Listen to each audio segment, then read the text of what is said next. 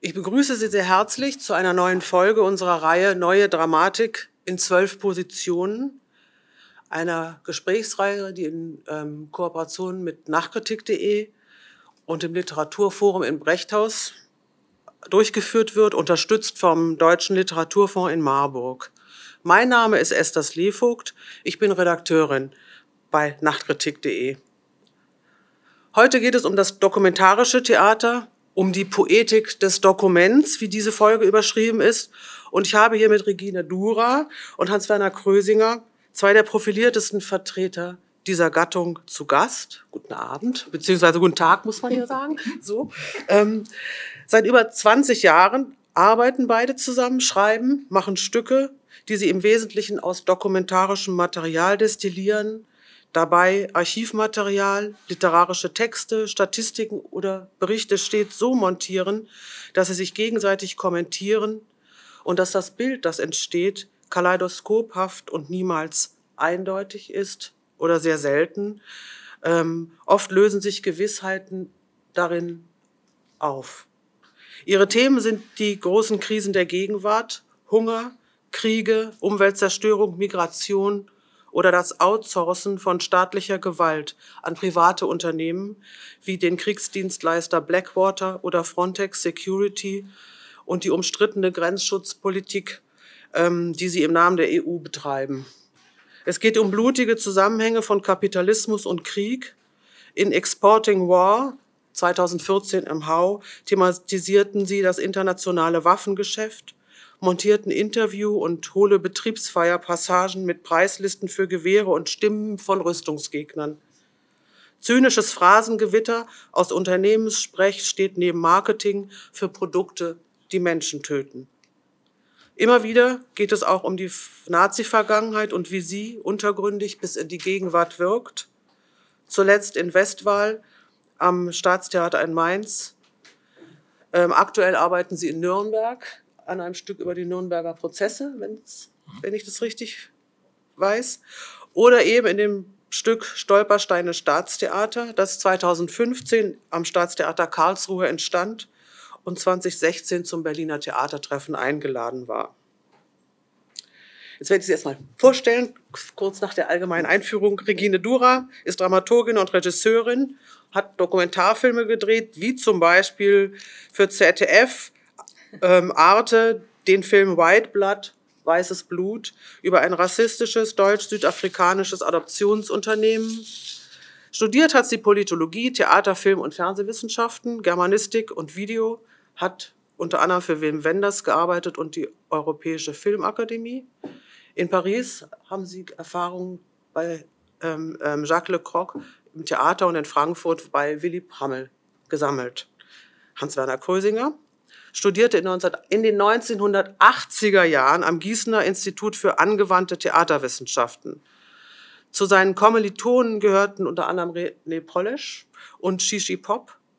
Und schon während des Studiums wurde er Regieassistent von Robert Wilson und war in den Jahren 1989, 90 künstlerischer Mitarbeiter bei Hannah Müller in der Inszenierung Hamlet slash Hamlet Maschine die sozusagen zum Dokument der Wende wurde am Deutschen Theater in Berlin.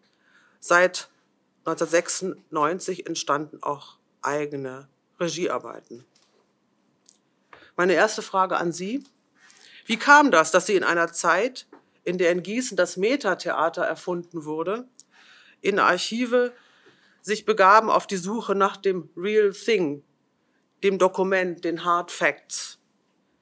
Auch Robert Wilson und Heiner Müller würde, würde man ja nicht unbedingt mit dem dokumentarischen Arbeiten verbinden. Ach, ich glaube, das hat damit zu tun, ich habe mich halt immer für, äh, für Geschichte interessiert und für das, was um mich herum vor sich geht. Und äh, Dokumente, das kann ja alles ein Dokument sein, was man halt braucht, um eine Geschichte zu erzählen. Und äh, ich komme eigentlich vom literarischen Theater, also hat mich mehr für Literatur interessiert am Anfang. Und durch diese Erfahrung, aber durch die, äh, durch die Mitarbeiter an Hamlet, Hamlet Maschine, die ja dann quasi so der, äh, der Grabgesang für die DDR wurde, äh, hatte ich das Gefühl, dass man nur mit literarischen Texten der, äh, der Wirklichkeit nicht immer beikommt. Und habe dann äh, durch einen Zufall also hatte ein Stipendium in Stuttgart durch die, in der Akademie Schloss Solitude und habe damals halt das Material bekommen von der, vom Eichmann-Verhör. Diese 3600 Seiten, die Kippert auch benutzt hat. Und habe das durchgearbeitet und äh, diese Solitude, die war jetzt nicht nur in den 90er, in den 80er, 90er Jahren dann so ein Erholungsort für, äh, für junge Künstler, für Stipendien, sondern war zur Zeit des Nationalsozialismus auch ein Ort, an dem der SS-Nachwuchs geschult wurde. Und äh, das schien mir ein guter Ort, um, um das zu verhandeln, also um das Eichmann-Verhör zu verhandeln.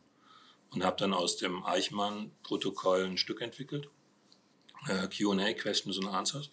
Und das war die erste dokumentarische Arbeit. Und das war, ähm, ja, ich hatte das Gefühl, das ist was, was, was erzählt, was man brauchen kann. Und äh, dann sind halt viele andere gefolgt. Verstehe. Regine Dura, Sie waren vorher eher im Dokumentarfilm unterwegs. Wie kamen Sie zum Theater? Was hat das Theater dem Film voraus? Ähm, andere Produktionsformen. Ähm, ich muss dazu sagen, ich habe tatsächlich eine Weile versucht, Dokumentarfilm zu machen oder habe das auch parallel gemacht, parallel verfolgt. Ähm, Im Theater ähm, hat man äh, das Moment der Gegenwart, das man im Film nicht hat. Und das ist etwas, was, glaube ich, uns beide auch interessiert in der Verhandlung der Themen, die wir uns ähm, aussuchen oder mit denen wir arbeiten. Können Sie das genauer beschreiben, das Moment der Gegenwart? Das ist das Moment der Gegenwart, das man mit dem Publikum, den man mit dem Publikum teilt, äh, in dem Augenblick, in dem eine Aufführung stattfindet. Es ist eine Verhandlung in einem Raum ähm, zwischen den Schauspielerinnen und Schauspielern auf der Bühne und äh, den Menschen im Saal. Also es ist ja eine Gemeinschaft auf Zeit in gewisser Weise, ähm, in der man ähm, Dinge ausrollen kann, die man im, im Dokumentarfilm äh, ist es immer so, dass das Publikum, äh, wenn der Film läuft im Fernsehen oder im Kino, ähm, etwas ist, was man nicht äh, sieht, sei denn man ist auf einem Festival und hat dann hinterher die Chance, sich äh, auseinanderzusetzen mit dem Publikum über das, was äh, der Film versucht zu erzählen oder über das, was man erfahren hat. Äh, während, der, während des Drehs. Und im Theater ist das anders. Ich meine, wir arbeiten so, dass es für uns wichtig ist, einen gemeinsamen Produktionsprozess ähm, zu haben mit, den, mit dem jeweiligen ähm, Ensemble, mit der jeweiligen Gruppe, mit der wir arbeiten. Ähm, und das bestimmt auch immer ähm, den, das Stück, das entsteht. Denn das Stück entsteht in, in Diskussion, in Auseinandersetzung mit der Gruppe erstmal. Und das ist etwas, was, äh, finde ich, sehr einzigartig ist im, in dem Theater, das wir machen oder das wir machen können. Und das ist ja auch so, dass diese, äh, diese Dokumente, die, äh, also die Regine da auswählt, die sie montiert, äh, das sind ja oft Sachen, die sind nicht gedacht für, äh, für Sprechen. Das sind oft Sachen, die gelesen werden. Also so, und plötzlich tritt so ein Text dann in Erscheinung und man hört so einen Text mal. Also man hört zum Beispiel so ein Frontex-Dokument oder man hört so ein Dokument aus der NS-Zeit. Und äh, das macht was mit einem. Das wird vor einem gesprochen auf der Bühne mhm. und es wird genau in dem Moment rezipiert vom Publikum, was anwesend ist. Und die Leute haben aufgrund des unterschiedlichen Wissens, was sie haben, der unterschiedlichen Voraussetzungen, reagieren sie da anders drauf. Und das zeugt, erzeugt eine ganz bestimmte Form von, äh, von Spannung, von Energie in einem Raum, äh, sich mit einem, mit einem Gegenstand zu konfrontieren. Und äh, daraus, entsteht eine, daraus entsteht eine Reibung. Mhm. Und daraus entsteht eine Energie, und daraus entsteht eine Wirkung im Kopf und äh, ja, da passiert was. Das ist ein Katalysator, da wird was in Gang gesetzt und dann äh, kann man es verhandeln. Verstehe, ja. Ähm, Sie haben, trotzdem ist es eben, liegt allem, also Sie sagen, Sie entwickeln es mit den Schauspielern, aber trotzdem liegen am Ende Texte den Abenden zugrunde. In diesem Jahr haben Sie die Landauer Poetik-Dozentur bekommen, was das auch nochmal bekräftigt, dass es sich um ein poetisches, eine Poetik, ein literarisches Verfahren handelt, äh, mit dem sie arbeiten. Ähm, auch ihre immer wieder relativ mörderischen Themen sind ja genuine Theater-DNA. Das Theater liebt Schmerz und Tragödie. Ähm, schon das älteste überlieferte Drama, Die Perser von Aeschylus, ähm, verhandelt den Krieg auf der Basis im Grunde der Dokumentationsverfahren seiner Zeit, nämlich Mythos und mündliche Überlieferung. Ähm, auch Schiller, der ja auch ein sagen wir mal, also historisches Theater machte, ähm, aber kannte die Quellen sehr genau, die er seinen Stücken zugrunde gelegt hat.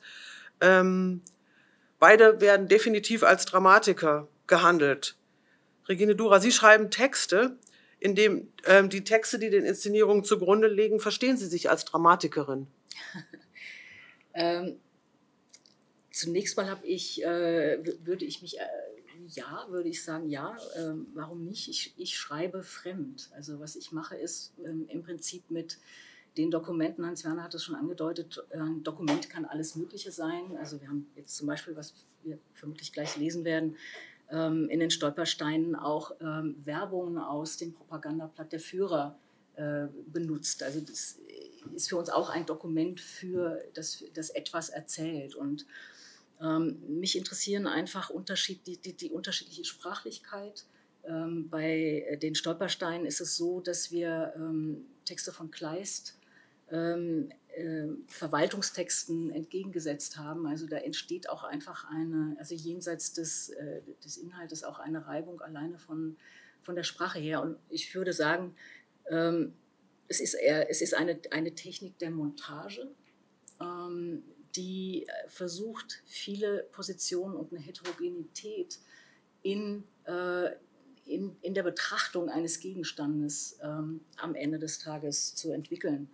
Und da sind eben, ist eben die jeweilige Gruppe auch immer wichtig für uns, insofern, als wir zwar eine sehr lange und aufwendige Recherche vorher haben und mit einem großen Recherchepool in der Regel in diese ähm, Proben hineingehen. Aber es ist uns auch immer wichtig herauszufinden, ähm, auf welches Echo stößt das. Also mhm. was sind die einzelnen Fragen? Denn letztendlich geht es darum. Also da würde ich auch sagen, das ist wie im, im Dokumentarfilm mich interessieren. Dokumentarfilme, die Fragen stellen, eher, also möchte lieber mit einer Frage nach Hause gehen oder Fragen nach Hause gehen, ähm, als mit Antworten. Und ebenso ist das auch mit dem Theater, das wir machen. Insofern ist es wichtig, auch eine Auseinandersetzung eben mit der jeweiligen Gruppe zu haben und zu sehen, ähm, was sind da Interessen. Ähm, und die versuchen wir dann auch einfach ähm, in irgendeiner Art und Weise in diesen Abend hineinzunehmen. Also die Interessen der Schauspielerinnen und genau, Schauspieler. Genau. So, also genau die das dann nochmal gewichten können, selbst von, ja, von ihren genau. Zugängen, die sie ja. zu dem Stoff dann ja, jeweils genau, haben. Genau. Das ist ein relativ demokratischer Prozess, in dem, also mit diesen, äh, was mhm. Regine gesagt hat, diese Materialpools, die vorbereitet sind. Und äh, weil wir glauben, man muss halt viel mehr wissen über einen Gegenstand, wenn man den auf der Bühne verhandelt, als das, was wirklich auf der Bühne gesagt wird. Also arbeitet man erstmal sehr viel Material mit den Leuten durch. Mhm. Und in diesem Durcharbeiten merkt man halt, äh, worauf Leute reagieren. Also dadurch, dass wir auch äh, dann immer wieder mit Leuten arbeiten, die wir halt noch nicht kennen. Jeder bringt da seine eigene Biografie, bringt da was mit, was ihn ganz besonders interessiert dann an dem Gegenstand. Ja. Und äh, das versucht man dann mit einzubauen in den Text, den Regine dann macht. Weil es geht ja darum, ähm, also was hat diese Gruppe verhandelt zu diesem Thema und was tritt dann in Erscheinung als Aufführung. Und das ist halt, das war jetzt interessant beim, äh, beim Lesen von, von alten Texten, von alten Stücken nochmal. Das hält halt immer was fest, was wir zu diesem Zeitpunkt, als wir das Stück gemacht haben, äh, über diesen Gegenstand gedacht haben. Also was haben wir rangezogen an Material, was, äh, ja, was, was scheint uns relevant. Mhm. Und äh, in dem Sinne ist es, glaube ich, auch dann ein, ein dramatischer Text. Weil es hält was fest, was genau zu diesem Zeitpunkt für uns wichtig war. Sie beziehen sich ja auch immer wieder sozusagen als literarische oder als Vorfahren ihrer Arbeit auf Heiner Kipp, der kam schon gerade vor, und aber auch auf Peter Weiß, die ja in den 60er Jahren irgendwie das nochmal anders etabliert haben, das dokumentarische Arbeiten oder so richtig, also, also mit den, ähm, also die Ermittlung Peter Weiß ähm, aus den Auschwitz-Prozessakten oder eben Bruder Eichmann oder auch in der Sache Josef J. Oppenheimer. Ähm, wie würden Sie sagen, was hat sich seitdem verändert? Wie hat das Sie, wie ordnen, also wenn man sagt, wie ordnen Sie sich in dieser Ahnengalerie genau ein und was hat sich verändert in den ja, 60 Jahren, die ja fast vergangen sind seitdem? Naja, ich glaube so, ähm, also nächstes Mal, ich kann das vielleicht kurz erzählen, wie ich Peter Weiß kennengelernt habe. Ich habe Peter Weiß kennengelernt über die Stadtbibliothek. Äh, ein Lehrer hatte mir von diesem äh, Stück erzählt, die Ermittlungen, habe ich mir das ausgeliehen habe das gelesen und äh, in dem Exemplar, was ich hatte aus der Stadtbibliothek, waren unglaublich viele Anmerkungen. Quatsch, stimmt nicht, kann man so nicht sagen, falsch. So, das heißt, da war jemand so empört über die Lektüre dieses Buches, dass er seine Reaktion darauf festgehalten hat. Und was ich mich damals gefragt habe, das ist ja die Beschreibung eines Prozesses. Also es ist was, was festgehalten wurde als Gerichtsverhandlung und äh, wie kann das Quatsch sein? Wie kann das falsch sein? Wie kann das, äh, wenn das äh, das Abbilden eines Gerichtsprozesses ist, es ist ja mehr, es geht noch darüber hinaus, aber erstmal ist es, das ist eine Ebene vom Text und fand das ziemlich interessant. Und ähm, ich glaube, wenn man auch den, also wenn man den Kippert anguckt, den Bruder Eichmann, dieser, dieser Kern des Stückes, ja. die, die Verhörszenen durch den, durch den Less, äh, die sind nach wie vor gültig. Nur die Analogieszenen, die äh, Kippert damals gebaut hat, die sind heute kompliziert, weil die der Zeit verhaftet sind, also als er das Stück damals gemacht hat. Und ich glaube, bei dem, äh, was wir machen, ist, dass wir uns abgelöst haben von so einer, hm, sage ich jetzt mal, Personendramaturgie, weil bei uns kann jeder alles sein. Sie haben eben am Anfang in der Vorstellung haben Sie, haben Sie Blackwater erwähnt. Dieses Stück über die privaten militärischen äh, Sicherheitsfirmen oder Konzerne kann man schon fast nennen. Das haben wir halt durchgängig mit Frauen besetzt. Also, äh, und da wurde halt, äh, da wurden Kampfeinsätze beschrieben, da wurde das Marketing der Firma beschrieben, da wurde die äh, Geschäftsmoral der Firma beschrieben. Ähm, aber das war nicht so, dass dann eine Schauspielerin eine Rolle übernimmt, durchgehend durch Stück, sondern die Spieler, Spielerinnen, die, im, äh, die in den Stücken dabei sind, können jederzeit alles übernehmen. Also es gibt keine durchgehende Personendramaturgie. Das ist, glaube ich, schon mal eine große Differenz zu dem, was Kipphardt und Peter Weiß gemacht haben. Das schmälert aber nichts an dem, was die gemacht haben. Das ist eine wichtige, äh, wir haben ja jetzt, wir sollten ja, äh, Corona kam dann dazwischen, sollten wir eine Neubearbeitung machen von der Ermittlung für die Volksbühne äh, und hätten das dann kombiniert mit diesem Text von Peter Weiß, meine Ortschaft. Ähm, dazu kam es dann nicht Corona-bedingt. Aber ähm, das war schon interessant, diesem Stück wieder zu begegnen. Und äh, wie oft Weiß notiert hat in seinem, in seinem Text, äh, die Angeklagten lachen. Das heißt, 1965, als der Auschwitz-Prozess stattfand in Deutschland, war es noch möglich, dass die Angeklagten vor Gericht gelacht haben bei dem, was sie gesagt haben. Das erzählt viel über die 60er Jahre. Und das war zum Beispiel was, was mir damals bei der ersten Lektüre überhaupt nicht aufgefallen ist. Also wie man auf Sachen dann auch wieder äh, reagiert. Und da, wo, jetzt, wo wir jetzt gerade daran arbeiten, dass äh, Nürn der Nürnberger Kriegsverbrecherprozess, äh, da erlebt man auch ziemlich viele unangenehme Überraschungen in der Beschäftigung mit dem Material. Zum Beispiel? Naja, also äh, die äh, Selbstsicherheit, mit der äh, jemand wie Göring vor Gericht da auftritt ähm, und die, die Logik, die er da zum Besten gibt, äh, warum mh, der National, das nationalsozialistische Regime eben keinen Angriffskrieg geführt hat. Ähm, überhaupt diese, äh, die Position, die er da behauptet. Man hat äh, 21 Angeklagte, die verantwortlich sind für ja, eines der größten Verbrechen des 20. Jahrhunderts. Und sie treten auf, als ob sie alle nicht beteiligt wären. Und äh, irgendwie äh, ist es falsch, dass man sie überhaupt zur Anklage stellt. So, und auch die Reaktionen darauf in der Berichterstattung teilweise äh, da wundert man sich dann auch. Und da, läuft auch, es wird ja simultan gedolmetscht und er versucht das auch für sich, benutzt das auch für sich, indem er ähm, Nachfragen stellt, Übersetzungen in Frage stellt. Göring. Ja, ach genau, so, okay. Genau. Ja, ja, Also, und er mhm. versteht natürlich das Deutsche, das muss dann übersetzt werden in, mhm. ins Englische.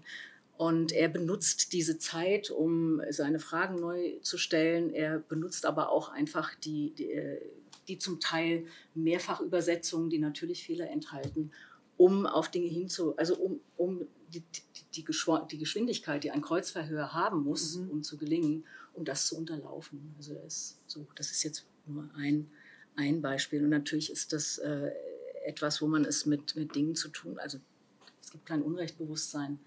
Ähm, wenn man das auf der moralischen Ebene jetzt sehen will, das ist, glaube ich, das Erste, was einen da anspringt ähm, bei den Nürnberger Prozessen. Aber was für unsere Stücke immer wichtig ist, also Nürnberger Prozesse wie eben auch bei äh, den Stolpersteinen, ist, dass wir das nach heute bringen. Also das ist eine wesentliche Geschichte. Und weil du jetzt sagtest, ähm, ich springe jetzt nochmal zurück zu denen, es gibt keine durchgehenden Figuren. Es ist uns auch wichtig, dass Positionen gewechselt werden zwischendrin. Das ist auch bei den Stolpersteinen so. Also das die Schauspielerin, die Lily Young spielt, das ist eine, eine junge, ähm, aufstrebende, sehr begabte Schauspielerin, die am Theater in Karlsruhe arbeitete und die ähm, schlussendlich im Konzentrationslager in Ravensbrück ermordet wird. Also sie spielt praktisch diese, also am Anfang haben wir gesagt, die Schauspieler, Schauspielerinnen haben so etwas wie eine Patenfunktion für mhm. diese einzelnen ähm, Geschichten, die wir erzählen und gehen immer mehr rein in die, in die Rollen. Ähm, und sie spricht aber auch gleichzeitig den äh, Text, ähm, den wir gefunden haben, wo Kleist ideologisiert wird, also diese Vereinnahmung durch, den, durch das äh, nationalsozialistische Regime. Und das ist uns auch wichtig, dass man, dass man diese Positionsveränderung hat. Das genau, vielleicht können wir da nochmal konkreter sprechen, wenn wir das gelesen haben. Genau, da können wir dann jetzt ja einfach vielleicht mal in die Les Lesung übergehen aus dem Stück Stolpersteine Staatstheater, wo eben Sie anhand von Dokumenten die Geschichten, die Schicksale von vier Mitarbeitern des Staatstheaters in Karlsruhe ähm, rekonstruiert haben. Und ähm, das war eben das Stück auch, wo Sie beim Theatertreffen eingeladen waren, 2016. Und wir hören die Geschichte des Schauspielers und Heldendarstellers am Staatstheater Paul Gemmeke. Genau, also wir lesen jetzt zu zweit ähm, Passagen, die für vier Schauspielerinnen und Schauspieler ähm, geschrieben sind oder montiert sind. Die vorstehenden Angaben sowie die angeschlossenen drei Urkunden geben zu Zweifeln an der arischen Abstammung des Staatsschauspielers Paul Gemmeke keinen Anlass. Heil. Heil. Heil. Heil. Da ich in meinem Hause Yorkstraße 41 im Garten wohne und kein Fenster an der Straße habe, so bat ich heute den Herrn Paul Gemmecke, Staatsschauspieler am Staatstheater hier, der in meinem Hause wohnt, an seinem Balkon meine neue Hakenkreuzfahne anbringen zu dürfen. Herr Gemmecke verweigerte mir dies mit der Bemerkung, dass seine Frau eine Jüdin sei und das Hissen der Hakenkreuzfahne an ihrem Balkon für ihre Glaubensgenossen ein Schlag ins Gesicht bedeuten würde. Gemmicke betonte allerdings, dass auch er hinter der Regierung stehe und es gestatten würde, eine schwarz-weiß-rote oder gelb-rot-gelbe Fahne anzubringen. Heil Hitler, gezeichnet Hugo Grieshaber. Hugo Grieshaber, Karlsruhe, Yorkstraße 41, an die Kreisleitung der NSDAP in Karlsruhe, Karlsruhe, den 30. April 1933. Verkündet Hitlers Sieg durch Beflaggen. Geräte hierzu erhalten Sie äußerst günstig, insbesondere Fahnenstangen bei Parteigenosse S. Aupinger, Spezialfabrikation, Buchenweg 3b Kühler Krug. Verkaufsstelle Oststadt, Parteigenosse Grafinger, Belchenstraße. Deutsche, kauft bei Deutschen. SA-Bedarf, SS-Bedarf, Abzeichen für Amtswalter und so weiter in guten eingeführten Qualitäten. Bei Parteigenosse Karl Schopfer, Etagengeschäft La, Kaiserstraße 137. Paul, das ist doch nur eine Flagge. Hierdurch gestatte ich mir die höfliche Anfrage, ob es dem Kultusministerium bekannt ist, dass der Staatsschauspieler Herr Paul Gemmecke hier, Yorkstraße 41, mit einer Jüdin verheiratet ist.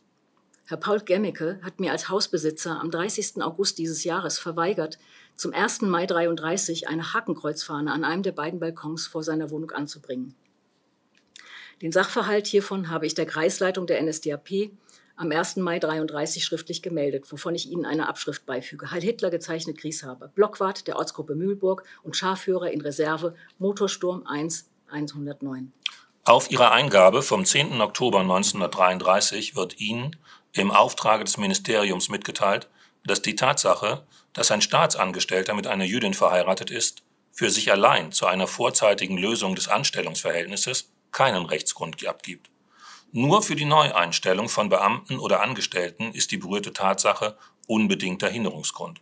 Eine Abschrift ihrer Eingabe ist jedoch der Generaldirektion des Badischen Staatstheaters in Karlsruhe übersandt worden zur Prüfung ob etwa aufgrund der politischen Einstellung des Staatsschauspielers Gemmeke die Lösung seines Dienstvertrages auf den nächstzulässigen Zeitpunkt angezeigt erscheint.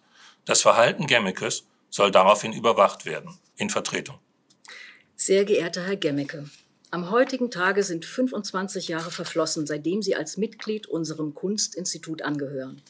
Mit nie versagender Arbeitsfreudigkeit und nie versagendem Pflichtgefühl haben Sie stets Ihre sehr geschätzte Kraft unserer Bühne zur Verfügung gestellt – und nicht unwesentlich zu dem Ansehen beigetragen, welches das Badische Staatstheater genießt. Ihnen hierfür unseren herzlichen Dank auszusprechen, ist uns lebhaftes Bedürfnis. Wir verbinden hiermit den Wunsch, dass Sie noch recht viele Jahre in Ihrem Beruf in geistiger und körperlicher Frische nachgehen können. Heil Hitler, Hinichhofen, Intendant. Ihr aber kommt, ihr wackern Söhne Teuts, und lasst im Hain der stillen Eichen Wodan für das Geschenk des Siegs uns danken. Sehr geehrter Herr Intendant, Sie haben mir durch Ihre liebenswürdigen Zeilen zu meiner 25-jährigen Tätigkeit an unserem Institut eine wirkliche Freude bereitet. Ich danke Ihnen herzlichst. Heil Hitler, Ihr ergebener Paul Gemmeke. Uns bleibt der Rhein, noch schleunig zu ereilen, damit vorerst der Römer keiner von der Germania heilgem Grund entschlüpfe. Und dann nach Rom, selbst mutig aufzubrechen. Wir haben in Kleists Hermannsschlacht in Paul Gemmeke, von dem in keiner Lautstärke ein Wort verloren geht, noch einen wirklichen Sprecher. Der Grundgedanke in Kleists großem Drama, die Sammlung deutscher Volkskraft zur Abwehr schädigenden fremden Einflusses, ist heute so aktuell wie zur Zeit Hermanns und zur Zeit seines Dichters Heinrich von Kleist. Mit kurzen Ruhepausen haben immer wieder gierige Hände nach germanischem, nach deutschem Besitztum zu greifen versucht und betörte eigene Volksgenossen waren als innerer Feind dem Äußeren willkommenes Werkzeug. Das Bild völkischer Zerrissenheit war immer dasselbe. Die größte Volksnot aber gebar wiederum jeweils einen Cheruskerfürsten, der seinem Volke als Retter erstand. Haben wir nicht heute wieder das Gleiche geschehen? Der große Aufrüttler ist gekommen, in seiner größten Not ist dem deutschen Volk wiederum der Erretter gesandt, dem es voll Dank zujubelt. Warum gerade Kleist? In Heinrich von Kleist lebt ein Dichter auf, der für Deutschland der Schöpfer neuer und ewig bedeutender volks- und staatsbewusster Dramen wurde. Und gerade das ist es auch, was uns den Dichter und Kämpfer Kleist gerade jetzt so nahe bringt, vor allem den Kämpfer so nahe bringt. In Prinz Friedrich von Homburg greift er ein Problem auf, von dem er selbst oft und tief ergriffen wurde, und zwar die Stellung des Einzelnen zum Staat. Das ist der Grundkern dieser Dichtung, der tiefe Sinn des Dramas, der sich zwischen dem Prinzen und dem Kurfürsten entfaltet. Der Staat erfüllt sich durch die aus seiner Eigenart und seiner Existenz wachsenden Gesetze, das ist hier der Kurfürst. Und er ist es, dessen Autorität sich der Prinz beugen muss, wenn er als Individuum in diesem Staat leben will. Und dieser Staat ist kein Wohlfahrtsinstitut, kein Nachtwächterstaat, dessen Aufgabe mit der Versorgung seiner Bürger mit den lebensnotwendigen Alltäglichkeiten erfüllt ist. Er ist vielmehr ein Staat des fordernden, verpflichtenden Gesetzes, ein Staat zwingender Notwendigkeiten.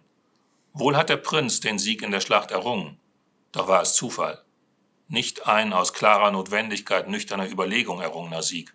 Und daher ist er für den Staat nutzlos, denn den Sieg nicht mag ich, der ein Kind des Zufalls mir von der Bank fällt. Das Gesetz will ich, die Mutter meiner Krone aufrecht halten, die ein Geschlecht von Siegen mir erzeugt, sagt der Kurfürst. Erst als aus dem verlorenen Träumer, der den Schlachtplan überhört, der im Rausch seines Selbstgefühls die Schlacht gewinnt und die Neigung der Natalie, erst als aus diesem Menschen ein Mann wird, der sich ernst und bewusst dem Gesetz des Staates beugt, erst da ist auch der Prinz ein wertvolles Mitglied der Volksgemeinschaft.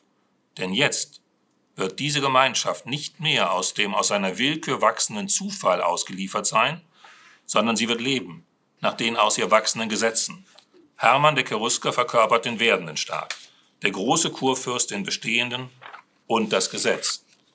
Der wertvolle Mensch aber wird immer aus eigener Verantwortung und Überlegung die Einsicht für die Notwendigkeit des Staates und seines Gesetzes gewinnen und sich dann diesem Gesetze auch beugen. Nur der für den Staat überhaupt Nutzlose gewinnt diesen Weg nicht mehr.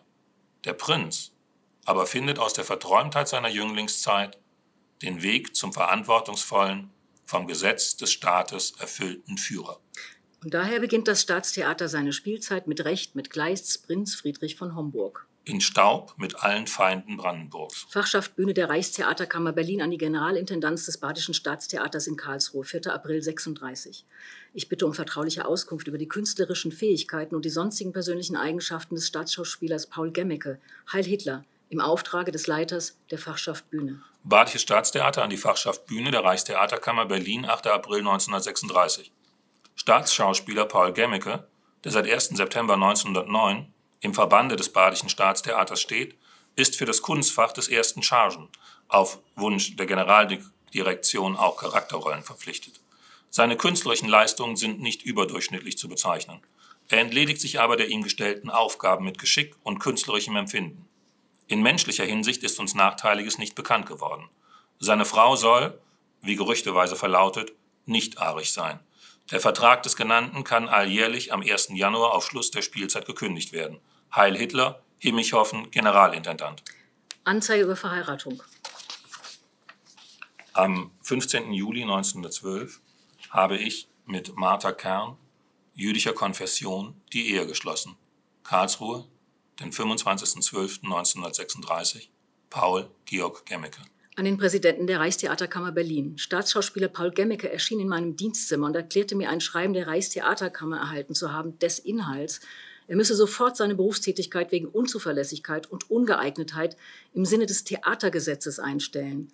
Ich erlaube mir nunmehr die Anfrage, ob Herr Staatsschauspieler Gemmeke, der mir den Vorgang pflichtgemäß meldete, aufgrund des Beschwerderechts so lange seinen Dienst weiter ausüben darf, bis über seine Beschwerde, die er inzwischen eingereicht hat, endgültig entschieden ist.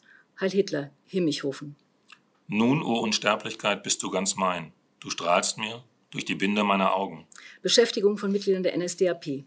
Wir weisen ganz besonders auf die von dem Präsidenten der Reichstheaterkammer ausgesprochene Aufforderung hin, dass alle deutschen Bühnenleiter von sich aus freiwillig und unverzüglich mindestens einen verdienten Vorkämpfer der nationalsozialistischen Bewegung in angemessener Funktion dem Verbande ihres Theaters eingliedern sollen.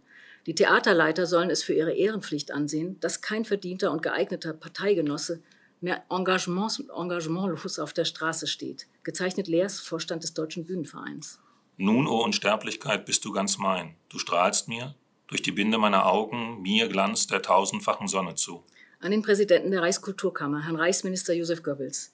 Wie mir Staatsschauspieler Paul Gemmecke am Badischen Staatstheater in Karlsruhe mitteilt, ist ihm durch Verfügung der Reichstheaterkammer im Hinblick darauf, dass er mit einer Jüdin verheiratet ist, die weitere Berufsausübung im Bereich der deutschen Bühnen untersagt worden. Wenn, was sich meiner Kenntnis entzieht, gute künstlerische Leistungen, eine 27-jährige in treuer Pflichterfüllung vollbrachte Dienstzeit am früheren Hof- und jetzigen Badischen Staatstheater, sowie der Umstand, dass weder er noch seine Ehefrau Beziehungen zu jüdischen Kreisen unterhalten, bei der zu treffenden Entscheidung Berücksichtigung finden können. Trete ich dafür ein, dass Staatsschauspieler Gemmecke bis auf weiteres im Verband des Badischen Staatstheaters verbleiben darf, in Vertretung, Minister des Kultus und Unterrichts. Nun, o Unsterblichkeit, bist du ganz mein. Du strahlst mir durch die Binde meiner Augen, mir Glanz der tausendfachen Sonne zu. Es wachsen Flügel mir an beiden Schultern. Auf Ihr Schreiben vom 31.12. teile ich Ihnen mit, dass ich mich nach Prüfung Ihrer Eingabe und aller diesbezüglichen Vorgänge zu meinem Bedauern aus grundsätzlichen Erwägungen nicht veranlasst sehen kann, den gegen Sie verfügten Ausschluss aus der Fachschaft Bühne und damit aus der Reichstheaterkammer abzuändern bzw. aufzuheben. Im Auftrag des Präsidenten, Reichspropagandaminister Goebbels, gezeichnet Hinkel. Du strahlst mir durch die Binde meiner Augen mir Glanz der tausendfachen Sonne zu. Es wachsen Flügel mir an beiden Schultern. Durch stille Ätherräume schwingt mein Geist. An den Präsidenten der Reichskulturkammer. Ich teile ergebenst mit, dass Herr Gemmecke schon jetzt bereits nicht mehr auftritt, da er durch Grippe erkrankt ist und dass selbstverständlich von einem weiteren Auftreten des Genannten abgesehen wird. Heil Hitler, Himmichofen. Nun, o oh Unsterblichkeit, bist du ganz mein. Du strahlst mir durch die Binde meiner Augen mir Glanz der tausendfachen Sonne zu. Es wachsen Flügel mir an beiden Schultern, durch stille Ätherräume schwingt mein Geist und wie ein Schiff, vom Hauch des Windes entführt. Nach der Entscheidung des Herrn Präsidenten des Reichskultur, der Reichskulturkammer vom 14. Januar 37 kommt eine weitere künstlerische Tätigkeit des Staatsschauspielers Paul Gemmecke nicht mehr in Frage. Da der Genannte bis jetzt ein Gesuch um zur Ruhesetzung nicht eingereicht hat, bitten wir um Entschließung, was in der Angelegenheit weiter geschehen soll. Himmichhofen, Generalintendant. Die Vergütung des Staatsschauspielers Gemmecke ist im Hinblick darauf, dass ihm die Ausübung des Schauspielerberufs an einer deutschen Bühne nunmehr rechtskräftig untersagt ist, mit sofortiger Wirkung einzustellen. In Vertretung der Minister des Kultus und Unterrichts. Nun, o oh Unsterblichkeit, bist du ganz mein. Du strahlst mir durch die Binde meiner Augen mit mir Glanz der tausendfachen Sonne zu. Es wachsen Flügel mir an beiden Schultern, durch stille Ätherräume schwingt mein Geist und wie ein Schiff vom Hauch des Windes entführt, die muntere Hafenstadt versinken sieht, so geht mir dämmernd alles Leben unter. Jetzt unterscheid ich Farben noch und Formen. Sehr geehrter Herr Gemmecke, im Anschluss übersenden wir Ihnen die Abschrift des Erlasses des Herrn Ministers des Kultus und Unterrichts vom 26. Februar 1937 zur Kenntnisnahme. Demgemäß kündigen wir aufgrund des Paragraphen 626 das Dienstverhältnis aus wichtigem Grunde auf den 8. März 1937. Ab 8. März 1937 wird vorschüsslich die ihnen satzungsgemäß zustehende Pension einstweilen zur Zahlung angewiesen werden. Heil Hitler, Himmichhoffen, Generalintendant. Und wie ein Schiff vom Hauch des Windes entführt die muntere Hafenstadt versinken sieht, so geht mir dämmernd alles Leben unter. Jetzt unterscheide ich Farben noch und Formen. Und jetzt liegt Nebel alles unter mir. Wohnort? Karlsruhe. Familienstand? Verheiratet, Witwer, ledig, geschieden, Witwe? Verheiratet. Vor- und Zunahme der Ehefrau, Mädchenname? Martha Kern. Ruhegehalt für 27 Dienstjahre, Reichsmark 4020, monatlich Reichsmark 335, ab Notopfer Reichsmark 64,50, netto 270 Mark und 50 Pfennige. Bekanntmachung. Staatsschauspieler Gemmecke ist heute Nacht plötzlich an den Folgen einer Angina pectoris gestorben. Die Generaldirektion gedenkt der verdienstvollen langjährigen Tätigkeit des Genannten an der Badischen Staatsbühne. Ehre seinem Gedenken. Karlsruhe, 25. Mai 37. Generaldirektion des Badischen Staatstheaters Himmichhofen. Nachforschungen des Amtes für Wiedergutmachung bei noch lebenden ehemaligen Mitgliedern des Badischen Staatstheaters in den 70er Jahren haben ergeben, dass davon ausgegangen werden kann, dass der Genannte aufgrund der vorangegangenen gegen ihn gerichteten Maßnahmen durch Selbstmord aus dem Leben geschieden ist. Was bleibt, ist ein Stolperstein vor dem Theater. Paul Gemmecke, Jahrgang 1881, 1937 entlassen, Mischehe. Gedemütigt, entrechtet, Tod 25.05.1937. Ja, vielen Dank. Da läuft es einem ja kalt den Rücken runter, wenn man nochmal so diese ganze, auch so Infamie dieses Prozesses da so auf bürokratischer Ebene so hört. Gleichzeitig dann dagegen geschnitten irgendwie der Missbrauch Kleists als nationaler Dichter. Wie entstehen solche Texte oder warum ist Kleist da so präsent auch als allererste Frage? Zunächst mal war es so, dass wir auch äh, geschaut haben, was stand auf dem Spielplan. Kleist stand eben, wie gesagt, ähm, auf dem Spielplan instrumentalisiert durch die Nationalsozialisten, aber Paul Gemmecke hat auch Kleist gespielt. Also wollten wir seinen Tod, seine Abschiednahme und gleichzeitig aber auch sein bis zu einem gewissen Stück Mitläufertum erzählen durch Kleist. Also einmal durch die Hermannsschlacht und zum anderen dann eben dieses Abschiednehmen, das innerliche ähm, Resignieren ähm, und das im Selbst, äh, in der Selbsttötung äh, endet, ähm, auch durch, durch Kleist erzählen. Und es ist halt, man, also man weiß das aus der, äh, naja, aus dem Studium, dass es diese Interpretation der Klassiker gab im Sinne des Nationalsozialismus. Aber wenn man das dann in der Hand hat, das war halt in einem, in einem Spielzeitheft drin, diese, äh, diese Interpretation von Kleist. So. Und äh, dann ist man erschüttert. Man denkt einfach, das kann doch nicht sein. So, und das in Verbindung zu bringen mit dem, äh, also wie Regine es gerade beschrieben hat, mit diesem Einzelschicksal von diesem Schauspieler. Äh, ja, da merkt man halt, äh, was innerhalb dieses Systems Theater damals möglich war, was gemacht wurde. Also auch durch diese, diese Dokumente, die Regina ausgesucht hat, diese, äh, dass dann sofort darauf hingewiesen wird, aber ein verdienter äh, Vorkämpfer der Bewegung muss natürlich engagiert werden, jetzt vollkommen unabhängig, ob der talentiert ist oder nicht. Der muss einfach engagiert werden. Und dieser andere, äh, dieser Schauspieler, dem man noch den, ja, für das 25-jährige Dienstjubiläum äh, ein Schreiben schickt, äh, ihn lobt, der bekommt eine äh, Urkunde. Äh, ja, ein paar Monate später ist er tot. Ja, das, ähm, und können Sie an, so einen Entstehungsprozess von solchen Texten, wie Sie das, wie das dann, wie, wie das dann so gegeneinander ähm, gehalten wird, wie das dann entsteht, können Sie das genauer beschreiben anhand jetzt des Stücks, was Sie jetzt mhm. gelesen haben? Diese Szene, wie diese Szene zustande Genau, also, also so, so ein, mal ein literarisches Verfahren, das mhm. Sie da anwenden. Mhm. Jetzt haben wir es gehört, wie es ja. entsteht. Das, ja, ja. Ähm, naja, wir haben, wir, was wir hatten, war auf der einen, einen Seite eben dieses Theaterarchiv mit all diesen Akten. Und ich meine, dank der deutschen Gründlichkeit ist das alles festgehalten. Und wir konnten eben äh, diese menschlichen Schicksale von den vier, also es ist eine Soufflöse, äh, zwei Schauspieler und eine Schauspielerin, konnten wir eben tatsächlich bis auf eine Ausnahme nur durch diese Personalakten erzählen. Das war die einzige Möglichkeit. Ähm, und was wir gefunden haben über Paul Gemmecke ist eben tatsächlich diese, also das, was wir jetzt gesehen haben. Also zum einen das, was er gespielt hat, zum anderen aber eben auch die, die ganze Diskussion darüber, kann er am Theater bleiben, weil er ist eigentlich jemand, der schon so lange am Haus ist, äh, ist auch jemand, der vom Publikum und wie man kurz gehört hat, auch von der Presse durchaus geschätzt ist. Ähm, und da ist Himmichhofen der Intendant, der 33 eingesetzt wurde. Also es war Mhm. natürlich, also Tabula Rasa sofort von, von Beginn an.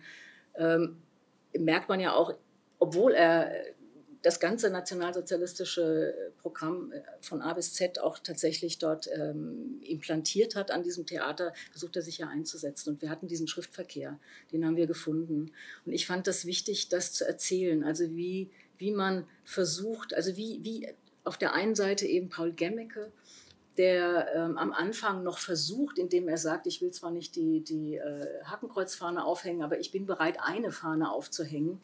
Ähm, der dann aber irgendwie mehr, der auch, noch, der sich auch bedankt. Also das hat ja auch eine gewisse äh, Unterwürfigkeit, wie auch immer. Also er wollte natürlich auch seinen Beruf behalten. Vielleicht hat er sich auch erhofft, dass er dann tatsächlich bleiben kann. Aber das war zu einer Zeit, zu der alle seine jüdischen Kolleginnen und, und Kollegen äh, längstens vom äh, Theater entfernt worden waren.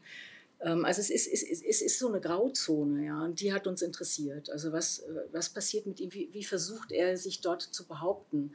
Und gleichzeitig hat man eben auf der bürokratischen Ebene gesehen, ähm, gibt es ein, ein, ein Stück weit tatsächlich den Versuch von dem Generalintendanten, ihn irgendwie vielleicht da herauszuholen. Und äh, weil es war ja auch ein Aria, Mhm. ne? das ist das, was von Anfang an erzählt wird, das ist auch das Erste, was festgestellt wird in dem Personalbogen. Er ist arisch, hat halt einfach den Makel, dass seine Frau jüdisch ist.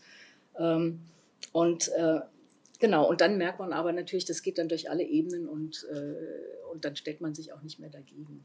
Und, äh, und uns hat eben auch diese, diese, diese, diese bürokratischen Mühlen, die malten, die, die Gesetze, die geschaffen wurden und gleichzeitig aber eben auch das Schicksal dieses Paul Gemmecke, der eben wirklich versucht hat, in dieser kleinen Kleinstadt Karlsruhe ähm, zu überleben, ähm, interessiert. Und ich finde, ähm, ja, das ist, erzählt Theater ja auch auf zwei, auf zwei Ebenen. Eben das eine, was es, was es sein soll, eben ähm, das, was an Inszenierung gezeigt wird, an Aufführungen, also diese, ähm, diese Möglichkeit auf dieser Ebene mit dem Publikum sich zu verständigen, auf der anderen Seite eben dieser ganze bürokratische Apparat.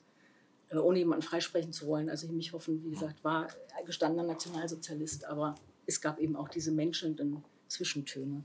Genau, und dann, und, und das, genau, dann gab es eben diese, diese drei Ebenen, diesen Kleist, es gab äh, diese Korrespondenz und es gab den, äh, den Denunzianten, ähm, der die Fahne, also der das Ganze überhaupt erst losgetreten hat mit der Fahne und äh, Behörden in gewisser Weise darauf aufmerksam gemacht hat, dass äh, da jemand ist mit einer jüdischen Frau.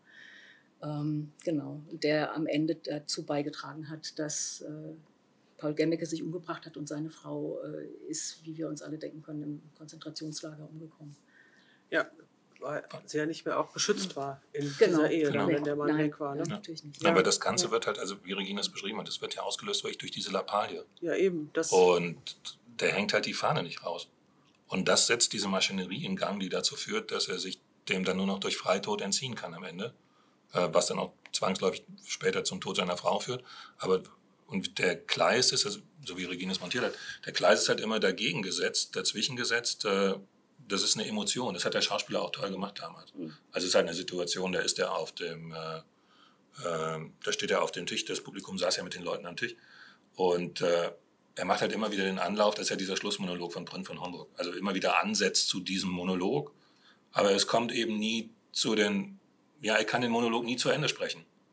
So, also er kann nie den, äh, ähm, das Ende des Monologs findet nicht statt, weil es wird unterbrochen durch seinen Tod. So, wir kommen immer eine Zeile weiter und das funktioniert auch gut mit dem, also in der Reibung mit dem Publikum, die dabei sind, weil er spricht es, es gibt die Wiederholung, man lernt diesen Text kennen, man hört sich da rein und so. Und dann wird immer wieder was dazwischen geschaltet, was eine unglaubliche Brutalität hat. Ich finde, das ist eine Szene, die, äh, die bildet Gewalt ab. ja. So in einem Maß, was wirklich schwer auszuhalten ist. ja, das fand ich. Und äh, ja, so kann man, so kann man die Zeit erzählen, ohne dass man äh, Gewaltexzesse auf der Bühne veranstaltet.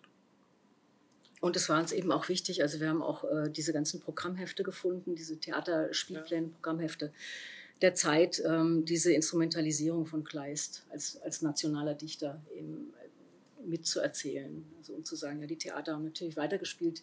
Man hat verzweifelt versucht, irgendwelche äh, eigenen nationalsozialistischen Dramatiker ähm, äh, zu, zu unterstützen Aber man hat gemerkt, es, es, es, es gab niemanden. Also die waren äh, tatsächlich, es waren dann Stücke, die tauchten einmal auf dem Spielplan auf und dann waren sie wieder weg. Also hat man natürlich, man wollte, man ne? wollte, natürlich ja. beides. Man wollte natürlich klar, die großen Klassiker und äh, Kleist und so weiter, weiter auf dem Spielplan haben. Ja. Eine zweite Schwerpunkt ihrer Dramatik sind die Krisen der Gegenwart. Das sind die Krisen der Vergangenheit, wie sie uns in der Gegenwart immer noch sozusagen unter die Haut kriechen gelegentlich. Ähm, also ein, ein Strang dabei ist dieses Outsourcen von staatlichen Aufgaben, wie die Exekutive plötzlich zur Dienstleistung wird, an private Unternehmer, so Unternehmen, so Leute, Sachen wie ähm, Dienst, also wie Kriegshandwerk und ähm, Grenzsicherung delegiert werden. Ähm, auch das erzählt ja dieses Thema Aushöhlung demokratischer Staatsordnung durch so neoliberales Denken und so auch mit und das beschäftigt sie immer wieder. Diese, also in verschiedenen Facetten. Ähm, ein exemplarisches Stück ist 2013 entstanden, Frontex Security, ähm, dass man eigentlich obwohl damals schon, also das, der größte Unfall in diesem Jahr war ein ähm, vor Lampedusa ein, eine Schiffskatastrophe, wo fast 400 Menschen ertrunken sind. Es war also schon damals irgendwie im ähm, täglichen sozusagen, eigentlich hätte man wahrnehmen sollen. Elfriede Jelinek hat im gleichen Jahr die Schutzbefohlenen geschrieben. Ähm, trotzdem, wenn man es liest, denkt man, es nimmt irgendwie auch visionär auch schon die, ähm, 20, das Jahr 2015 voraus. Und ähm, ich dachte auch, bevor wir vielleicht genau auf das Stück eingehen und die Verfahren, die Sie angewendet haben, könnte man eine kurze Leseprobe machen, also einen kleinen Ausschnitt, ähm, der ein bisschen ins Thema ein, einstimmt. Und vielleicht, wenn Sie auch nochmal darüber sprechen möchten, wie Sie das jetzt lesen wollen und was Sie daran zeigen möchten, Genau. Wäre das vielleicht jetzt auch gut vorher, dann kann man das nachvollziehen beim Zuhören. Ja, also das ist auch eine Passage, das ist eine Passage über ähm, Fluchtrouten und, äh, und die, ähm, auch die Sprache von Frontex, mit der ähm, die äh, Fakten geschaffen werden. Ähm, es ist eigentlich eine, ein, eine Passage, die für fünf Sprecherinnen und Sprecher ähm, montiert ist und wir lesen das jetzt zu zweit. Wir lesen das aber so, weil es sind im Prinzip zwei, zwei Positionen, die da vertreten werden. Die eine Position ist die von dem, was möglich gewesen wäre, ähm, also wie möglich gewesen wäre, äh, Geflüchtete zu retten. Und auf, und auf der anderen Seite ist eben diese Position von Frontex, die mit der Frontex-Sprache. Genau. Und wir lesen das jetzt so in verteilten Rollen, dass äh, liest du Frontex, lese ich den Beginn. Laut der Agentur gibt es vier Hauptrouten, über die Flüchtlinge Europa erreichen. Die Flughäfen, die EU-Ostgrenze, die Balkanländer und die Boote, die die Kanarischen Inseln oder die Länder im Mittelmeer wie Italien ansteuern. Wer sind die Menschen, die massenhaft Richtung Italien und Malta übersetzen? Frontex bezeichnet sie nicht als Flüchtlinge, Refugees. Denn diese wären dann per Definition in ihrer Heimat verfolgt und hätten gemäß der Genfer Konvention Anspruch auf Asyl. Es sind illegale Migranten, Frontex handelt im Auftrag des europäischen Schengen-Gesetzes mit dem Ziel, jeglichen illegalen Grenzübertritt zu verhindern. Zivile Rettungskräfte oder Fischerboote könnten und würden in Seenot geratene Menschen an Bord nehmen und in ihren angesteuerten oder den nächsten Hafen bringen. Die EU akzeptiert keinen Asylantrag, der in internationalen Gewässern gestellt wird. Daher unterstützt Frontex bei Rückführungsaktionen zwischen den Mitgliedstaaten. Nach Angaben des International Center on Migration Policy Development, CMPD, überqueren pro Jahr etwa 100.000 bis 120.000 Schutzsuchende und Migranten das Mittelmeer, ohne dass sie im Besitz der für eine Einreise nach Europa notwendigen Papiere wären. Frontex stellt Teams aus Asylexperten zusammen, die kurzfristig in die betroffenen Mitgliedstaaten abgestellt werden können, um diese rasch und gezielt operationell bei der Erstprofilerstellung zu unterstützen und insbesondere um zu dolmetschen, Fälle zu bearbeiten und Kenntnisse über das Herkunftsland einzubringen. Die Erstprofilerstellung ermöglicht noch auf hoher See Menschen, die das falsche Profil aufweisen, zurückzuweisen. Frontex hat die Aufgabe durch das Integrated Border Management, IBM, das Territorium der EU konzipiert als Raum der Sicherheit, der Freiheit und des Rechts vor illegaler Migration zu schützen. IBM. IBM. Wenn es um die Rettung dieser Menschen ginge, wäre jedes Boot, Boot ortbar. Die Fluchtboote könnten bis auf die Größe genau ausgemacht werden, so der Vertreter des Satellitenzentrums. Die Gemeinschaftspolitik im Bereich der Außengrenze der EU zielt auf einen integrierten Grenzschutz ab, der ein einheitliches und hohes Kontroll- und Überwachungsniveau gewährleistet. Dies ist eine notwendige Ergänzung des freien Personenverkehrs innerhalb der Europäischen Union und ein wesentliches Element dieses Raums der Freiheit, der Sicherheit und des Rechts. Das operative Feld der Grenzschutzagentur umfasst im Bereich der Grenzkontrollmaßnahmen Operationen zum Schutz der Land-, See- und Luftgrenzen. Selbst die Gewaltanwendung wird den Frontex-Beamten gemäß Artikel 10 Abbildung äh, ge, ah, ich muss es nochmal machen. Selbst die Gewaltanwendung wird den Frontex-Beamten gemäß Artikel 10 Absatz 6 Frontex-Verordnung beziehungsweise Artikel 6 Absatz 6 Rabbit VO ermöglicht, allein die Entscheidung, die Einreise zu verweigern, kann nur von den Grenzschutzbeamten des Einsatzmitgliedstaates getroffen werden. In der Praxis fallen Macht und Recht auf dem Meer nahezu ineinander. Das Mittelmeer wurde in der Folge der Terroranschläge vom 11.09. in den Kriegszustand versetzt. Dieser begann am 26.10.2001 als Teil des Kriegs gegen den Terror und besteht bis heute in der Überwachung der zivilen Schifffahrt durch die Marine der NATO-Staaten im Mittelmeer. Vom freien Meer, welches allen gehört und auf dem niemand herrscht, ist nichts übrig geblieben. Die Migrationen in die EU werden, und zwar, zwar bereits bevor sie stattgefunden haben, für illegal erklärt und bekämpft, präventiv und exterritorial. Die Bundesregierung setzt sich für die Stärkung von Frontex ein. Die ersten Vorschläge einer EU-Grenzschutzpolizei gehen auf eine deutsch-italienische Initiative aus dem Jahre 2000 zurück. Deutschland gründete bereits im Oktober 2002 das Zentrum Landgrenzen. Unter Leitung dieses Zentrums fanden bis Ende 2003 neun gemeinsame Operationen in Deutschland, Griechenland, Italien und Österreich statt. Das Zentrum Landgrenzen richtete 2003 sieben sogenannte Focal Point Offices, FPO, entlang der Schengen-Landesaußengrenzen ein. In diesen Dienststellen arbeiteten Grenzschutzbeamte aller Mitgliedstaaten im täglichen Dienst zusammen. Seine Aufgabe ist die Organisation, Begleitung und Bewertung gemeinsamer Einsätze. Das Zentrum Landgrenzen ist in Berlin im Bundesministerium des Inneren, Bundespolizei angesiedelt. Seit Sommer 2003 nehmen Grenzpolizisten aus Bulgarien, Kroatien, Tschechien, Polen, Bosnien-Herzegowina, Rumänien, Lettland, Estland, Litauen, Ungarn, Ukraine und Georgien regelmäßig an den Laufbahnausbildungen für den gehobenen und höheren Polizeivollzugsdienst in der deutschen Bundespolizei teil. Seit 2005 auch Angehörige des staatlichen Grenzdienstes der Russischen Föderation.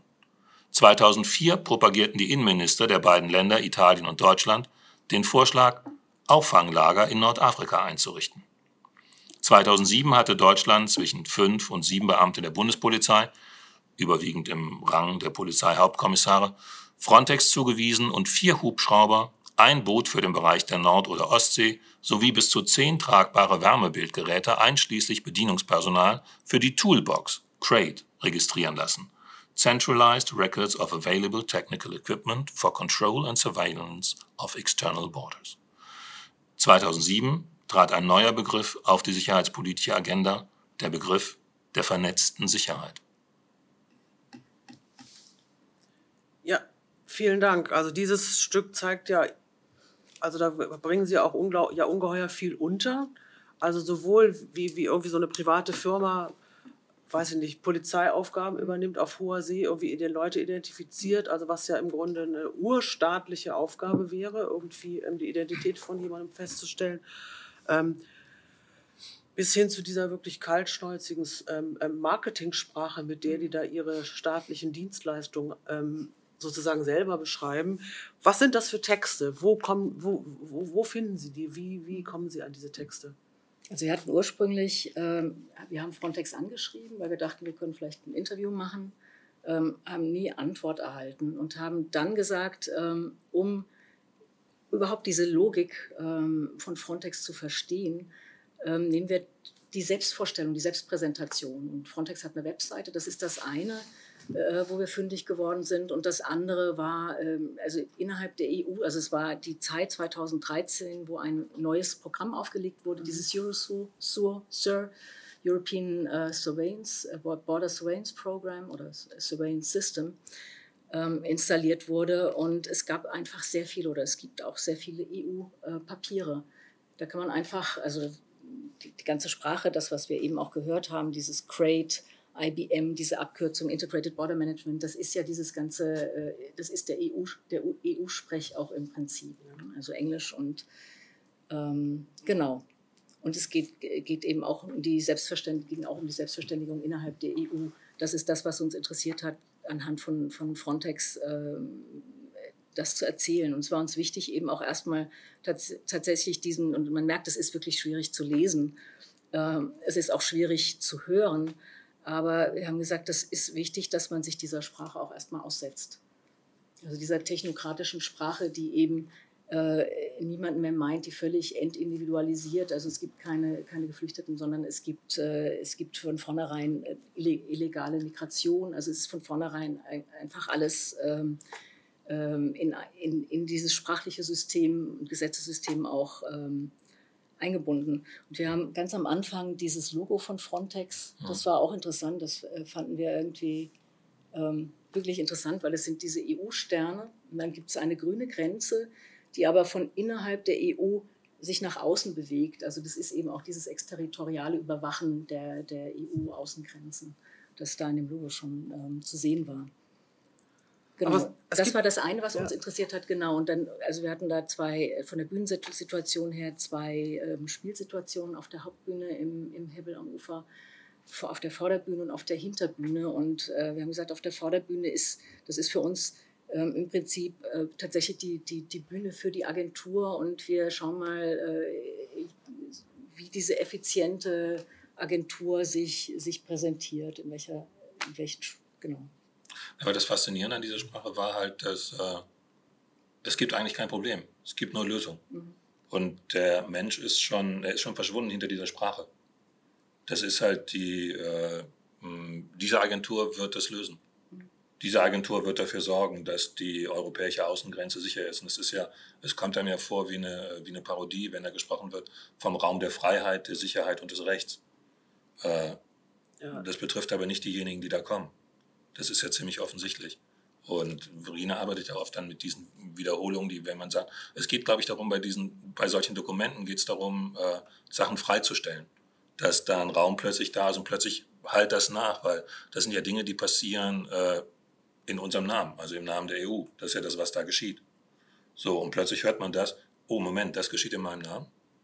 Äh, es ist diese hoffentlich produktive Irritation, die da stattfindet, äh, weil die Sprache, in der das verhandelt wird, sagt natürlich auch wahnsinnig viel über äh, die Haltung, mit der da rangegangen wird. Und was uns auch immer interessiert, was du gesagt hast, natürlich, Frontex ähm, agiert im Namen der EU, also in unserem Namen im Prinzip. Und äh, es interessiert uns aber auch immer, wie ist die Situation hier? Und ich wusste nichts davon, oder wir alle wussten nichts davon, dass es dieses Zentrum Landesgrenzen gibt, schon seit 2003. Das war uns völlig neu. Ja, das klingt auch gruselig. Das klingt, mhm. genau. Und so. das, ja. Und das ist halt, dass es gibt halt immer, es gibt einen Vorlauf. Mhm. Also die Dinge passieren nicht von heute auf morgen, sondern es gibt so, weil das wussten wir auch nicht, es ist eine Initiative von Deutschland und Italien gewesen. Mhm. So, und es gibt einen Vorlauf und der liegt dann schon so und so viele Jahre zurück. Dann wird Frontex gegründet und das ist ja, als es in Warschau gegründet wird, das ist ja eine winzig kleine Agentur. Das sind 25 Leute oder was. Aber wenn man sich das anguckt, äh, was auch am Budget zur Verfügung steht und was an Mitarbeitern zur Verfügung steht, da kommt ja kein Startup mit. Das ist ja Wahnsinn. Also auch was da an Programmen in der EU verabschiedet wurden zur mhm. Sicherung der europäischen Außengrenze. Das sind ja alles Steuergelder, die da aufgewendet werden. Also von verschiedenen europäischen Ländern. Und das ist ja alles äh, Geld, was aufgewendet wird, um eine Außengrenze zu schützen, von der man weiß, dass sie so nicht zu schützen ist. Ja. Das weiß man. Wenn man mit den Fachleuten redet oder Leuten, die sich damit beschäftigen, äh, die sagen halt, es gibt keine lückenlose Überwachung. Das wird es nicht geben. Dafür ist diese Außengrenze einfach viel zu groß. Es gibt ja auch eine so eine Stelle, wo dann der, der ist das Leitinnen oder so, der Chef damals dann irgendwie so, so tut, als wäre er eigentlich der größte Menschenlebenretter, der überhaupt in Europa rumläuft. Ne? Und dann ähm, ja, ja, nee, das ähm, reicht ja, da gibt es ja dieses berühmte Wörterbuch des Unmenschen oder so, oder Klemperus LTI, ähm, die also die sich mit der nationalsozialistischen Sprache beschäftigen, diese bürokratische Sprache, da rein, braucht man ja Enzyklopädien inzwischen, um das irgendwie niederzulegen. Also, ähm, ich finde, es wird an dem Stück irgendwie besonders deutlich. Bei dem Blackwater ist es ja, das funktioniert ja auch so ähnlich, dass es ähm, eben auch mit dieser ja komischen Marketing-Sprache operiert, in der eben das einzelne Schicksal gar nicht mehr erkennbar wird, dass das da um Menschenleben geht oder interessiert auch gar nicht. Das ist ein Geschäftsmodell, das da exekutiert wird irgendwie. Ne? Wobei es für, bei Blackwater war es ja so, wir kamen ja auf Blackwater, weil wir hatten ein Stück gemacht über den Völkermord in Ruanda und waren ziemlich überrascht damals, dass die, äh, die Anfänge davon im Prinzip zurückzuführen sind auf die Zeit, als Ruanda eine deutsche Kolonie war. Und hatten dann, äh, als wir das durchgearbeitet haben, äh, gab es in den, in den ganzen Materialien, die du hattest, gab es auf einmal gab's ein Papier, das wies darauf hin, dass eine südafrikanische Söldnerfirma äh, hatte, als der Völkermord anfing, ein, Papier erarbeitet, wo sie gesagt haben, das ist Ruanda ist ein zentral regiertes Land, das Ganze geht aus von Kigali. Äh, wenn man den Völkermord stoppen will, muss man jetzt mit 3000 Mann Militärkräften mhm. in das Land reingehen und man wäre in der Lage, das zu unterbinden. Da war der Völkermord ungefähr äh, zwei Wochen, drei Wochen alt. Und was die vorgeschlagen haben, äh, hätte funktioniert. Also dieser kanadische General Romy Dallaire, der keine Unterstützung bekam, genau. äh, die sind danach sind das nachher durchgegangen. Äh, eine Militärakademie ist das durchgegangen. Das wäre ein Plan gewesen. Äh, damit hätte man das Morden beenden können. Es wollte aber niemand bezahlen. Und dadurch ist es nie zu diesem Einsatz gekommen. Das hat nur dazu geführt, dass dann innerhalb von 100 Tagen 800.000 Leute mit, äh, mit Macheten getötet wurden was passiert da. Und das führte uns dazu, uns mit privaten Militärfirmen zu beschäftigen. Also es ist sehr ambivalent. Also das ist, was bedeutet Militäreinsätze? Wem, äh, wie kann man das durchführen? Welche Richtlinien gibt es da? In wessen Interesse finden die statt? Ist ja jetzt auch wieder ein aktuelles Thema. Also ja. äh, man muss halt die Bedingungen anschauen. Man muss schauen, äh, welche Interessen stehen dahinter. Und für welche Interessen wird da gekämpft? Was ist da los? Und was wir da versuchen zu machen, ist, glaube ich, eine, äh, und bei Frontex war es, die Arbeiten für Frontex haben ja angefangen ein Jahr vorher. Äh, also bevor das war. Das ist dann, während der Prom ist das passiert, ne? dieses ja. große und diese, dieses Unglück vor Lampedusa, wo die Leute ertrunken sind. Und dann gab es ja diese große Aktion, dass äh, verschiedene europäische Staatschefs auch hingefahren sind und haben an dieser Trauerfeier teilgenommen und so. Aber eine Woche später ist ja schon wieder ein Boot ertrunken. Genau. Also es waren ja wieder 250 Leute, die ertrunken waren. Also. Ja, da gibt es ja auch diese tolle Szene in dem in der, in der Inszenierung, wo dann aus der europäischen Flagge mhm. das Mittelmeer wird, wo diese, mhm. dass diese ganzen Schiffe mhm. so sehr, ein sehr eindringliches Bild, was mit sehr wenig sozusagen Theatralik auskommt, um da irgendwie eine, seine Symbolkraft zu entwickeln. Ähm, diese Interviews, die Sie da haben, auch mit dem, ähm, also mit dem Göbel und haben Sie die selbst geführt oder wo sind die her? Die sind Nein, aus der Zeitung die irgendwie. Sind, genau. Also aus der Zeitung, ja. auch Chili, das ist, ist ja. ja. auch irgendwie. Genau, also da kriegt man ja auch irgendwie, stehen einem ja die Haare zu Berge irgendwie. Ne? Ja, wir hatten Chili angefragt, aber ja. äh, er hat sich nicht gemeldet. Aber es gab ja das, es gab ja den Text, es gab ja ein Interview, was mit ihm geführt wurde. Ja. Ich glaube, besser kann man das Interview auch gar nicht führen. Nee. nee, das stimmt allerdings. Ähm, ähm, wie, ähm, schätze, also das ist ja sozusagen eigentlich, ihr, was Sie, Sie machen, ja auf, aufklärerisches Theater, sozusagen politisches Theater irgendwie im, im klassischen Sinn. Ähm, was für Erfahrungen machen Sie sozusagen mit der Wirkung, mit dem Publikum, wenn Sie sagen, es ist ja auch, ähm, also es für Sie auch sehr wichtig ist, dass es sozusagen stattfindet mit dem Publikum in dem Austausch. Wie ähm, erleben Sie, wie erleben Sie da irgendwie eine, irgendwie so einen Moment, wo was passiert?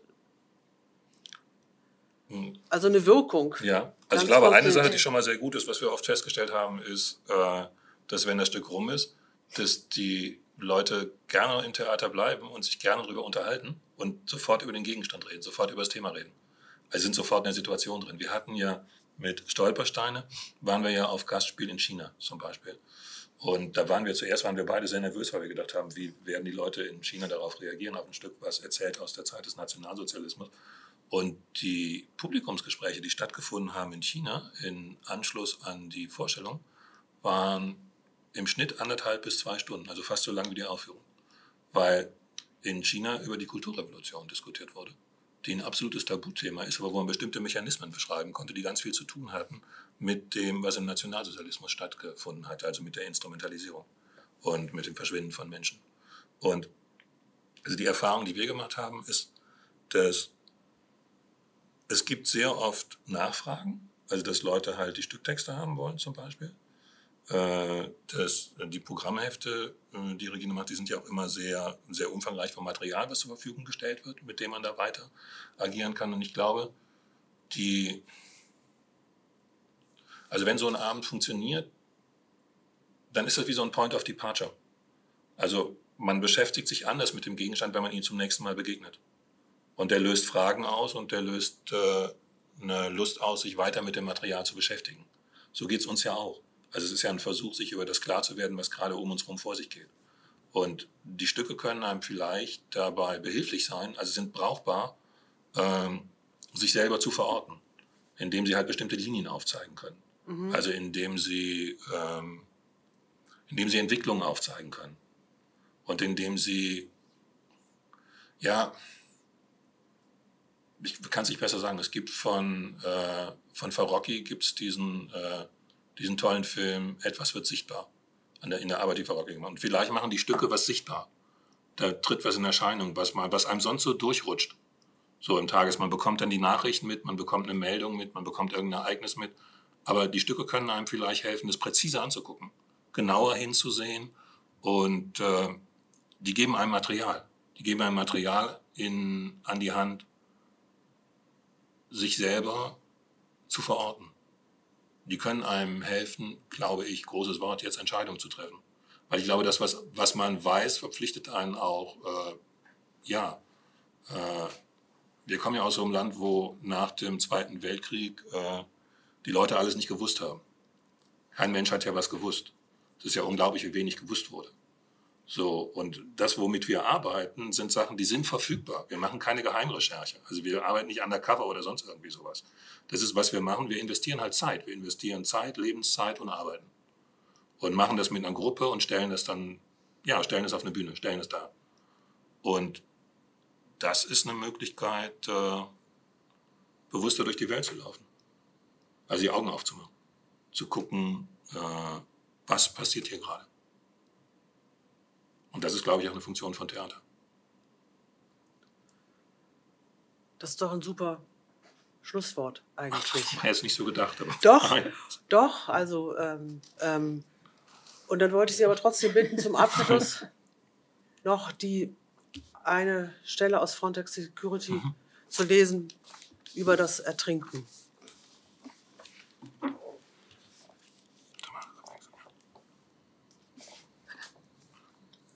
Ertrinken. Kann der Mensch seinen Kopf nicht mehr über Wasser halten, beginnt der typische 20 bis 60 Sekunden lange Überlebenskampf an der Oberfläche. Über Wasser schnappt er nach Luft. Unter Wasser hält er den Atem an. Sein Körper hängt aufrecht im Wasser. Mit letzter Kraft bewegt er die Arme. Als wolle er sich an einer Leiter hochhangeln. Geht er schließlich endgültig unter? Hält er den Atem so lange wie möglich an. Meist 30 bis 90 Sekunden. Dann inhaliert er etwas Wasser. Verschluckt sich. Hustet und inhaliert noch mehr. Aus Reflex verschließt sich die Luftröhre. Das Wasser verhindert nun den Gasaustausch in der Lunge. Es brennt zunächst etwas in der Brust. Wenn das Wasser die Luftröhre hinabläuft. Dann breitet sich aber ein Ruhegefühl im Körper aus. Die einsetzende Bewusstlosigkeit. Der schließliche Herzstillstand und Hirntod folgen.